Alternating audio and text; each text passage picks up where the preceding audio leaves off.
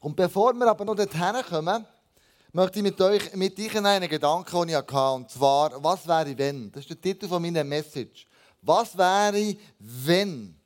Was wäre, wenn wir ähm, die Kraft von dem Königreich, das am Entstehen ist, heute Morgen einmal mehr sichtbar. Jesus hat sich taufen Er hat uns sogar in Matthäus Befehl gegeben, hey, taufen sie auf den Namen von mir, Vater und dem Heiligen Geist. Also, das Königreich wird sichtbar vor unseren Augen heute Morgen ausbreitet. Ob du online dabei bist oder hier im Saal, spielt gar keine Rolle. Und was wäre, wenn wir das würden für uns behalten?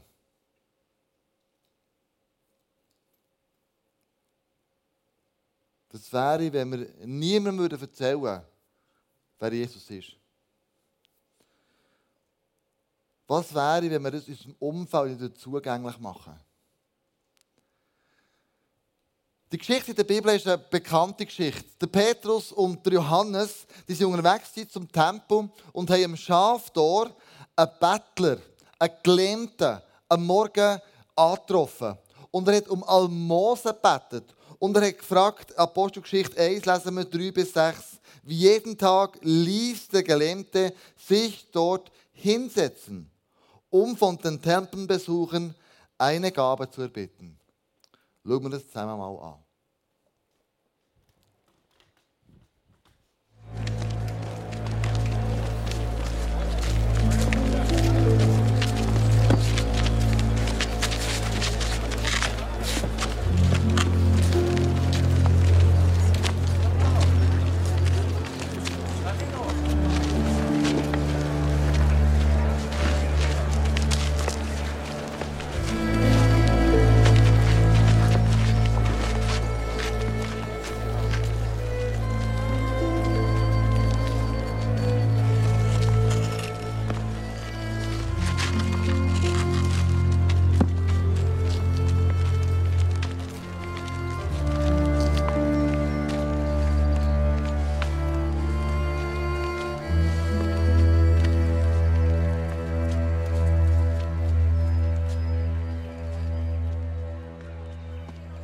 Almosen? Habt ihr etwas zu geben? Almosen. Sieh uns an.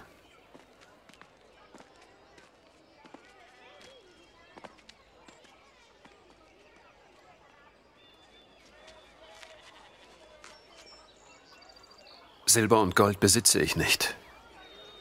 Doch was ich habe, das gebe ich dir. Im Namen Jesu Christi des Nazareas. Steh jetzt auf und geh.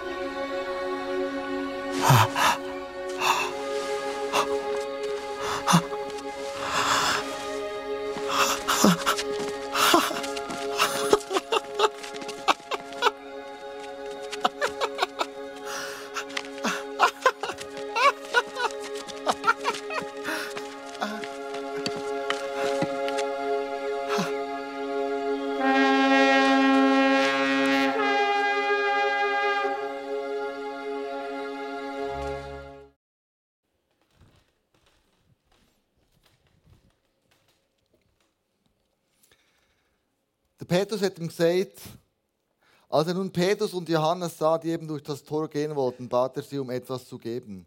Die beiden blickten ihn aufmerksam an. Und Petrus sagte, sieh uns an. Schau uns in die Augen.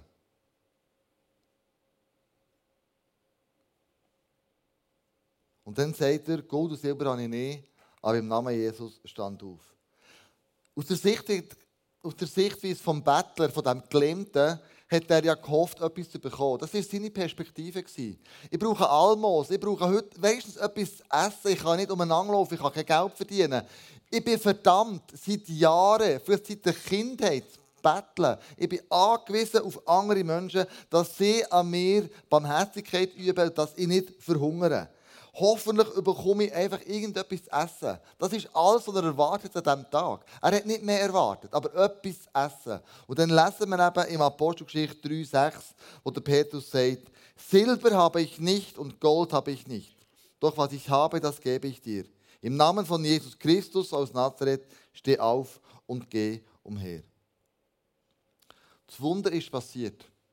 In dem Moment demonstrieren Petrus und Johannes das Königreich von Gott. Es hat andere Dimensionen, als wir uns gewandt sind. Es nimmt andere Formen, als wir bis jetzt erwartet haben. Sogar der Bettler. Hast du gesehen, als man angekommen ist, hey, crazy. Stell dir das mal vor. Du bist seit Jahren wirst du hergebracht von deinen Freunden, am Abend wieder abgeholt und jeder hat ein Barmen mit dir. Du bist so abhängig von anderen Menschen. Geld habe ich nicht aber Jesus. Und das haben wir alle zusammen. Wir haben manchmal Schiss, den Namen Jesus in den Mund zu nehmen. Wir haben manchmal Schiss, den Menschen zu sagen, schau mich an. Gold und Silber habe ich nicht, aber im Namen Jesus stand auf. Haben Angst, das aussprechen. Und von wo kommt die Angst? Und ich möchte kurz mit einnehmen, so in den Zeitgeist, wo wir im Moment drinnen leben. Und zwar habe ich einen Fisch mitgenommen. Schau, ein Fisch, der ist im Wasser und das Wasser ist der Zeitgeist und wir sind der Fisch. Gell? Der Zeitgeist ist um uns herum, ob du jetzt gläubig bist oder nicht gläubig bist, spielt überhaupt keine Rolle. Du bist beeinflusst von dem Zeitgeist. Du atmest den ein und atmest den aus wie ein Fisch im Wasser. Wenn du einem Fisch würdest sagen, hey, du bist umgeben von Wasser, dann sagt der Fisch, was Wasser? Das ist logisch. Und das ist für uns auch logisch. Wir sind umgeben von einem Zeitgeist, der uns beeinflusst, wo wir einatmen. Und der Zeitgeist, der prägt uns auch wie wir unser Denken, wie wir, wie wir etwas anschauen. Das ist sehr stark geprägt von unserem Zeitgeist. Und der Zeitgeist ähm, sagt uns manchmal schon, schau, was du glaubst, ist nicht mehr so relevant. Wir glauben ja alle etwas. Die Hauptsache, wir glauben alle etwas. Aber Jesus hat da ganz entgegen und sagt, ich bin der Weg, die Wahrheit und das Leben. Und in der Bibel lesen wir, die Wahrheit wird uns frei machen. Das ist echt krass. Das passt überhaupt nicht in unseren Zeitgeist Die Aussage, es gibt eine absolute, allgemeingültige Wahrheit. Aber ich möchte ganz kurz auf eine Reise mitnehmen. Und wir lesen im 2. Timotheus 4, 3 bis 4, dass das die Reise schon lange begonnen hat. Das hat, das hat Timotheus schon ähm, vorausgesehen. Denn es kam, kommt eine Zeit, äh, der Paulus, denn es kommt eine Zeit, da werden die Menschen der gesunden Lehre des Evangeliums kein Gehör mehr schenken. Das ist vor 2000 Jahren schon gesagt worden. Hey, wenn es am Evangelium erzählt wird werden, Menschen werden dem kein Gehör mehr schenken. Hast du das schon erlebt? Du willst jemandem erklären, wer Jesus ist, und der hat sich die Ohren zu gesagt, wenn das für dich stimmt, easy. Ich glaube ganz etwas anderes. Die Hauptsache, es stimmt für dich. Und dann bekommen wir es wie einen Maulkorb angelegt und wir können wie nicht mehr sagen, weil wir keine Antwort haben auf die Frage. Dabei wird die Antwort so einfach. Der Sinn des Lebens ist Gott zu lieben, Menschen zu lieben und dich selber zu lieben. Wenn du den Menschen kannst sagen, hey, mein Sinn vom Leben ist, ich liebe Gott, ich liebe die Menschen und ich liebe mich selber, hast du den Lebenssinn entdeckt. So dass Jesus die, die Gebote alle zusammengehalten in Matthäus 22 zusammenfassen. Aber das Evangelium, sagt er auch, wenn du das erzählst den Menschen, es ist, also Evangelium bedeutet, Veränderung ist möglich. Das ist damit das Evangelium. Wenn ich den Menschen erzähle, wer Jesus ist, sehen sie hoffentlich eine Veränderung im Leben. Ich sage, Veränderung ist möglich. Das ist die beste Zusammenfassung vom Evangelium. Sonst schau das Kreuz und schau, was der rechts von Jesus ihm gesagt hat. Denk an mich, wenn du ins Paradies gehst, dass du an mich denkst. Und Jesus sagt ihm, hey, wir werden zusammen heute noch im Paradies sein. Veränderung im letzten Moment ist möglich. Und zwar eine radikale Veränderung. Aber wir sind herausgefordert, dieser Wahrheit in die Augen zu schauen und die Wahrheit zu proklamieren. Aber wir lesen weiter im, im 2. Timotheus. Stattdessen, das ist so der Zeitgeist, werden sich Lehrer aussuchen, sie sich Lehrer aussuchen, die ihren eigenen Vorstellungen entsprechen. Algorithmus, Social Media, du schaust irgendetwas und dann merkst du den Algorithmus und dann kommt wieder das Gleiche und wieder das Ähnliche und wieder das Ähnliche. Du hast gar nicht die Perspektive vom grossen Weiten. und die ihnen das sagen, was sie hören möchten. Sie werden die Ohren vor der Wahrheit verschließen und sich Legenden und Spekulationen zuwenden. Von wo kommt es? Wenn ich jetzt zurückgehe ähm, in die Soziologie, im soziologischen Ich, dann fange ich ganz kurz an bei euch bei der Modernen. Modern war so 1880 bis 1920. Und dann, dann schon die Wirtschaft gekommen, das Auto ist erfunden worden. Ähm, hat die Eisenindustrie ist so richtig in Schwung gekommen. Dann. Man hat gewisse Neuerungen können, auch im Gesundheitswesen ähm, hat man können, äh, äh, machen und tun. Und das ist wirklich so eine, ähm, man hat der Wissenschaft mega viel Wert gegeben. Und das ist Non plus Ultra. Ähm, und man hat so die mystische und spirituelle Erlebnisse abgelehnt und gesagt, ja, das ist alles zusammen Humbug. Die Wissenschaft die gilt. Wir haben es bewiesen, es ist so.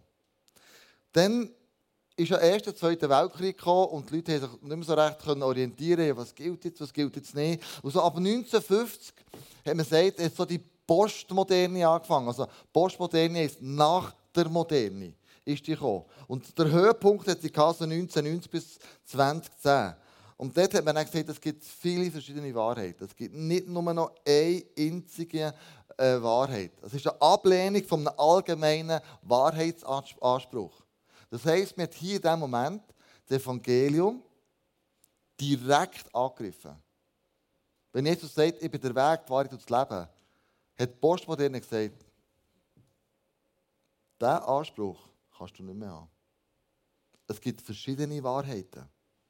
Es hat so Patchwork-Religionen gegeben.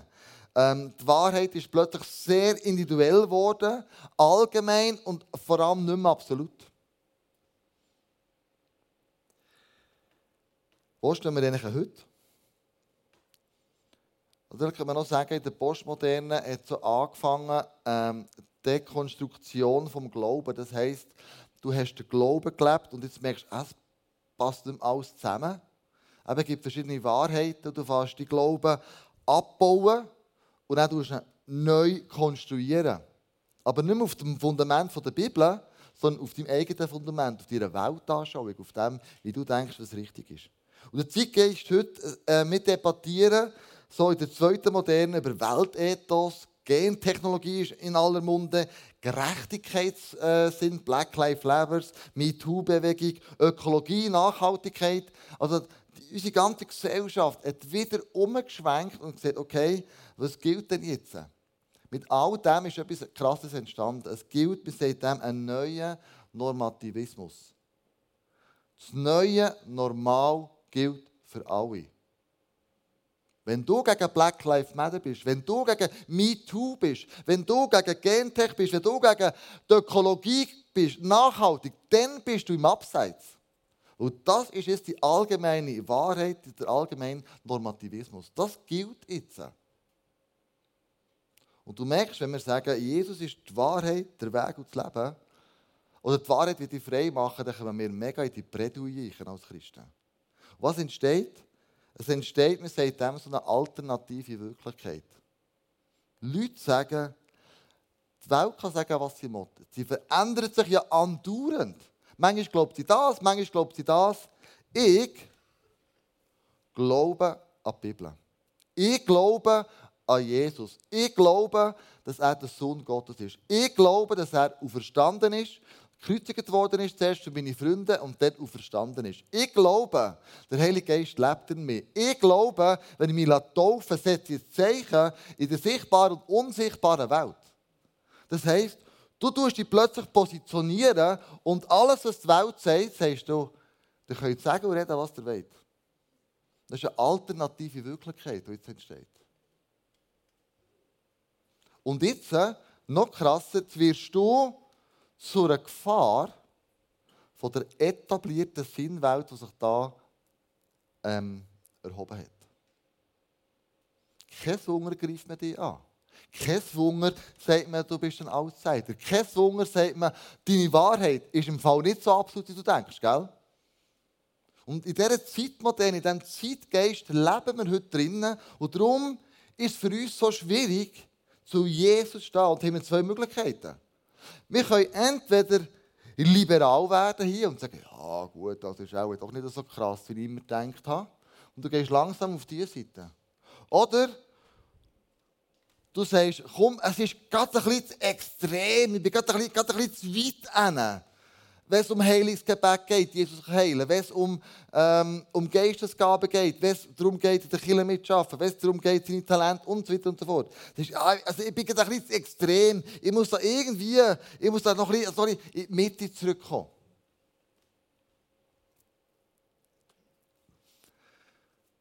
Zusammengefasst, das fordert nicht eine, eine Veränderung vom Verhalten, sondern eigentlich fordert es eine Veränderung vom Denken. Das ist, was es braucht. Umdenken. Wer ist der Weg, die Wahrheit und das Leben? Wirklich? Wer macht das? Wer ist das? Wer, wer, wer ist in mir drinnen? Und zurück zur Geschichte. Petrus und Paulus, dieses Umdenken, haben die, haben die vollzogen. Die sind nicht mehr zum Bettler hergegangen und gesagt, also schau, wir haben Geld, sorry bald, äh, wir geben jetzt Geld, wir sind gute Christen, am Abend gehen wir heim, einkuscheln ins Bett, schauen noch eine coole Serie zum Einschlafen und dann haben wir einen guten Job gemacht. Paulus und Pet äh, Petrus und Johannes, die sagen, wir haben kein Geld, wir ganz etwas anderes. Wir machen bei diesem Zeitgeist nicht mit. Gold und Silber wir nicht, aber im Namen Jesus stand auf. Sind vom Zeitgeist, der damals geherrscht hat, nicht so, nicht so sehr. Oder man kann sagen, du ihr Leben an überhaupt nicht mehr beeinflussen. Sie haben gesagt, Jesus ist der Weg, die Wahrheit und das Leben. Die Wahrheit wird uns frei machen von dem Gedankengut von dieser Welt. Und wird eine Metanoia in uns innen oder mir innen hervorrufen. Was du mit dem Gedanken machen kannst, möchte ich dir eine Geschichte erzählen zum Abschluss von einem, einem Basketballtrainer ähm, von Australien. Das war der Alain Richardson. Der hat gesagt seinem Team, hey, ich möchte euch in drei Gruppen aufteilen. Die erste Gruppe, die trainiert jeden Tag trainieren, 20 Minuten, eine Stunde, ähm, wie das immer gewohnt war. Dann der zweite, und die müssen Zielwürfe üben, das ist noch wichtig, die müssen Zielwürfe üben in dieser, Stunde. Und der zweiten Gruppe hat gesagt, die tun Zielwürfe nur in Gedanken üben. Dann nehmen nie einen Ball in die Finger. Nur in Gedanken. Du stehst her, ich wirfe deinen Korb. Der dritten Gruppe hat er gesagt, die müssen gar nicht machen, die haben Ferien. Nach zwei Wochen hat man alle die Gruppen zusammengenommen und sie haben Zielwürfe gemacht und mir die gezählt. Ist ja logisch. Die, die dann nie geübt haben, die abgelost, oder? Die haben wirklich die haben es nicht geschafft. Ganz schlecht abgeschnitten. Die hier, die geübt haben, jeden Tag eine Stunde, die sind gar nicht so schlecht gewesen. Aber weißt du, wer gewonnen hat? Die hier, die nur daran gedacht haben, ich wirfe den Ball in den Korb.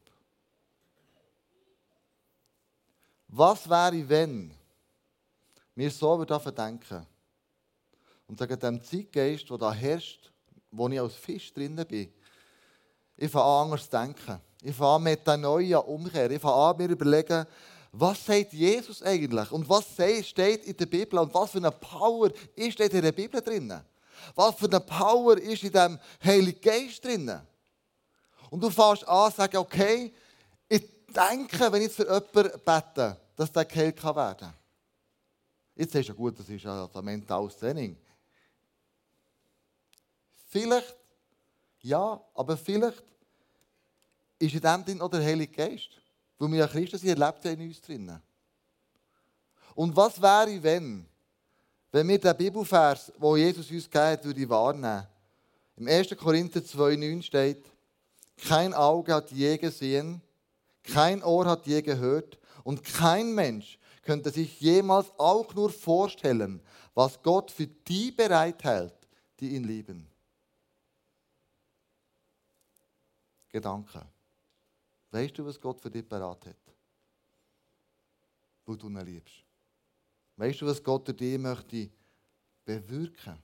Was wäre, wenn wir an dem festhalten würden und uns nicht so stark von beeinflussen würden? Und ich will aufhören mit einem Gebet und gleichzeitig ähm, mit einer Vision. Das Gebet habe ich aufgeschrieben, du soll mal vorlesen. Jesus, mach uns furchtlos, das Evangelium weiterzuerzählen. Egal, welcher Zeitgeist das jetzt gerade herrscht.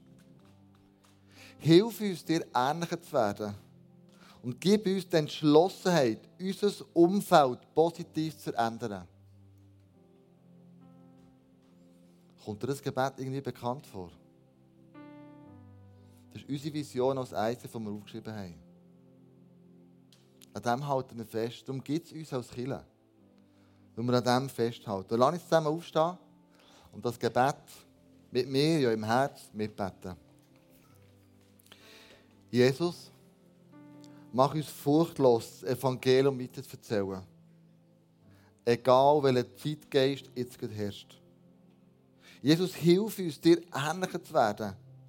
Dir als Weg und Wahrheit und Leben zu sehen. Und gib uns die Entschlossenheit, unser Umfeld positiv zu verändern. Amen.